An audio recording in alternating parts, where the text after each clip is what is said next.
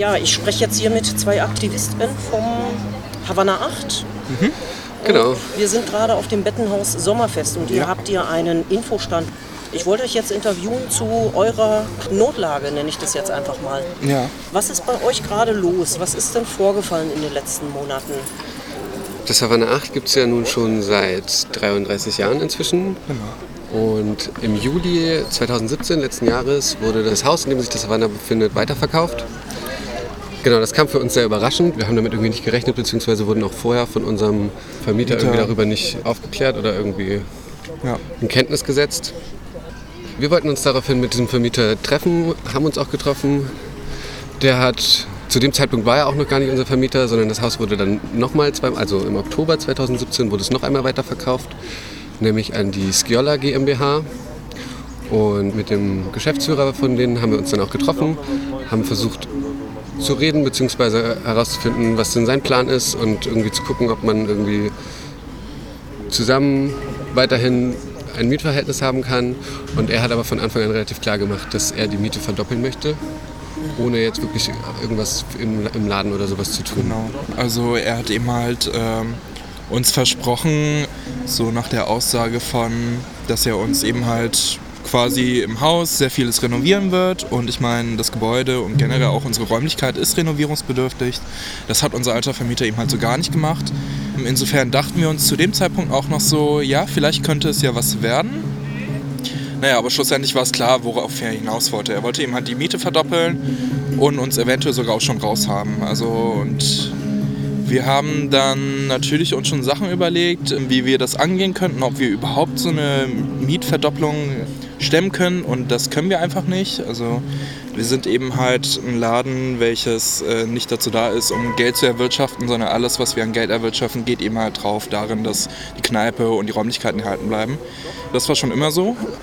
Insofern hat auch äh, unser neuer Vermieter, zumindest der damalige Vermieter, das auch nicht verstanden, unser Konzept, unser politisches Konzept. Ähm, das war ihm auch relativ egal sogar, würde ich sagen. Und nachdem wir ihm dann mitgeteilt haben, dass wir halt dieser Mieterhöhung, er wollte halt einen neuen Vertrag mit uns aushandeln und eine Mieterhöhung durchsetzen, dass wir dem halt nicht zustimmen, dass wir das halt nicht, also dass wir den neuen Vertrag nicht unterschreiben. Ähm, daraufhin hat er uns dann im Dezember 2017 gekündigt. Genau. Und zwar zum nächstmöglichen Zeitpunkt und das ist der April 2019. Ja. Genau, also weil unser Mietvertrag sich immer um zwei Jahre verlängert hat und deswegen haben wir jetzt noch bis, bis April nächsten Jahres haben wir jetzt noch Zeit oder sind wir quasi noch im alten Mietvertrag drin. Ja. Und genau, und dann haben wir uns natürlich sehr viele Gedanken darüber gemacht, wie wir weitermachen können, ob wir überhaupt weitermachen können. Und das war natürlich auch eine sehr stressige Situation. Also eine, ich würde auch einfach sagen, eine Institution wie das Havanna 8, welche seit 33 Jahren besteht, seit 33 Jahren eben ein Schutzraum ist, ein Politisierungsraum und auch einfach ein kultureller Raum. Der muss erhalten bleiben und das war von, also zumindest für uns als Kollektiv von Anfang an klar, dass wir das auch machen müssen. Also dass wir alles dran setzen müssen, dass das Havanna 8 weiter existiert. Genau. Ja. Ich würde sagen, also und ich glaube, das war auch für uns dann der Grund, wo wir gesagt haben, okay, deswegen wollen wir eine Kampagne starten oder wir wollen uns das nicht einfach so gefallen lassen, sondern ähm, genau, haben daraufhin uns eben versucht zu organisieren und eben was dagegen zu tun. Und zwar in erster Linie haben wir ziemlich viele Presse- oder so Informationsarbeit betrieben. Wir haben eine Homepage erstellt, hatten irgendwie mehrere Interviews, zum Beispiel irgendwie mit der Taz oder mit der Jungle World. OP, also genau, Oberhessische Presse, Neues Deutschland, Radio Korax. Ähm, genau. haben da so ein bisschen versucht, auf unsere Situation aufmerksam zu machen. Ähm, das ist uns auch, glaube ich, also zumindest was die, was die, Öff die mediale Öffentlichkeit angeht, auch ganz gut gelungen. Wir haben ziemlich viel Kontakt irgendwie zu den, zu den Parteien, Marburger Parteien geknüpft. Irgendwie die Linken sind sehr solidarisch irgendwie mit unseren Anliegen. Äh, die Grünen helfen uns auch in, also enorm viel weiter irgendwie oder sind total offen für, für unser Problem, sage ich mal. Und auch mit der SPD hatten wir irgendwie vor ein paar Wochen äh, ein Gespräch, was auch eigentlich durchaus positiv war, beziehungsweise sie auch gesagt haben, naja, also sie können, also sie verstehen, glaube ich, auch, worum es uns geht oder was, was unser Anliegen ist. Genau, bei der SPD ist dann ja immer so eine Sache, wer, also was dann am Ende wirklich bei, bei, bei rumkommt, sage ich mal. Ja. Genau. Und ihr habt jetzt auch ein paar Aktionen noch vor in den nächsten Monaten. Äh, könnt ihr dazu noch ein bisschen was sagen? Wir hatten am Anfang der Kampagne vorgehabt, eine Veranstaltungsreihe zu machen. Und zwar mit verschiedenen Thematiken. Ähm, leider hat es einfach, also weil es gerade sehr viel Arbeit ist, die wir gerade tun, äh, und zwar abseits des Alltäglichen ist, was eben halt schon sehr viel Arbeit ist, hatten wir es einfach nicht geschafft, das jetzt anzugehen. Aber jetzt geben wir es eben halt an.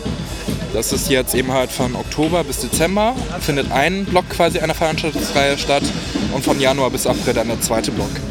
Und beim ersten Block ähm, geht es eben halt, zum einen wollen wir einen Presse-Info-Abend organisieren, wir wollen die Leute vom Mietenwahnsinn Hessen einladen, wir haben eine Veranstaltung zum, zur Geschichte des Havanna 8. Wir haben eine Veranstaltung mit Peter Nowak, äh, Widerstand gegen Gentrifizierung. Er ist Herausgeber von bestimmten Büchern und kennt sich in Gentrifizierung äh, sehr gut aus. Eine Filmformführung über das Biegeneck wollen wir zeigen, eine Filmformführung über Mietrebellen etc. etc. Und dann im Januar bzw. ab Januar wollen wir auch eine Demo organisieren. Äh, am liebsten dann eben halt mit verschiedenen gesellschaftlichen Gruppen äh, und Institutionen. Und genau, dann müssen wir sehen. Wichtig für, also wichtig, um auch die Kampagne so ein bisschen zu verstehen, ist, dass wir das nicht nur auf unseren Laden beziehen, als irgendwie äh, einzelner Laden, der jetzt Ja. irgendwie davon betroffen ist, dass irgendwie die Miete erhöht wird, sondern dass wir es eher versuchen, auf, einem, auf, einem größ auf einer größeren Ebene zu betrachten, nämlich irgendwie eben, dass Gentrifizierung jetzt nicht nur uns betrifft, sondern in ganz Marburg oder auch ganz Deutschland irgendwie Ja. stattfindet. Überall werden die Mieten immer teurer. Ähm, Menschen, die wenig Geld haben, können nicht mehr in den, in den Kernstädten irgendwie wohnen oder werden halt irgendwie rausgedrängt. Und genau, deswegen ist es uns wichtig zu betonen, dass es halt irgendwie nicht nur, also es, es geht nicht darum, wir werden jetzt nicht rausgekickt, weil wir irgendwie der politische Feind sind, sage ich mal in Anführungszeichen, sondern ähm, genau, weil es halt einfach dieses Görler Invest, dieses Investment GmbH ist halt, ähm, ist halt eine Firma, die hier in Marburg enorm viele Häuser aufkauft und ähm, auch also überall das Gleiche ist, nämlich es wird gekauft, die Leute werden meistens rausgeschmissen, es wird irgendwie möglicherweise ein bisschen saniert, aber manchmal auch noch nicht mal das und äh, dann werden sie super teuer wieder weiterverkauft. Ja. Und das ist halt irgendwie ein großes Problem, wo wir, ähm, genau, und da wollen wir halt irgendwie darauf aufmerksam machen, auch mit der Demo dann. Ja. Und wir hoffen auch so ein bisschen, dass wir da halt, also auch Unterstützung durch die Stadt, von der Stadtpolitik bekommen, gerade auch irgendwie von der SPD, deren Wahlkampfthema jetzt für, diese, für, diese, für diesen Herbst ja, glaube ich, sogar also gegen Gentrifizierung. genau irgendwie fair, fair wohnen oder faire, Genau. faire, also gegen Gentrifizierung. Ja. Ähm, genau, und wir hoffen da halt auf jeden Fall, dass wir da irgendwie ein bisschen Unterstützung von denen bekommen. Ja, und abseits dessen haben ja auch mittlerweile 25 linke Räumlichkeiten deutschlandweit äh, sind davon betroffen, dass sie wahrscheinlich in den nächsten ein, zwei Jahren nicht mehr existieren können. Das liegt eben halt auch mit Gentrifizierung zusammen, das liegt mit der Repression zusammen, ähm, das liegt mit verschiedenen äh, quasi anderen auch Sachen zusammen und es ist unglaublich wichtig, innerhalb des Rechtsruck, den wir hier verspüren, also nach Chemnitz, nach Köthen, nach allem, was passiert ist, linke Räumlichkeiten zu erhalten, Räumlichkeiten, wo es eben halt einen Schutzraum gibt, wo es die Möglichkeit gibt, sich zu politisieren, wo es die Möglichkeit gibt, gegen den Rechtsruck sich zu organisieren. Und wenn diese ganzen 25 Projekte deutschlandweit verschwinden werden, dann wäre es einfach fatal für alle Städte. Welche Möglichkeiten gibt es, sich mit euch zu solidarisieren?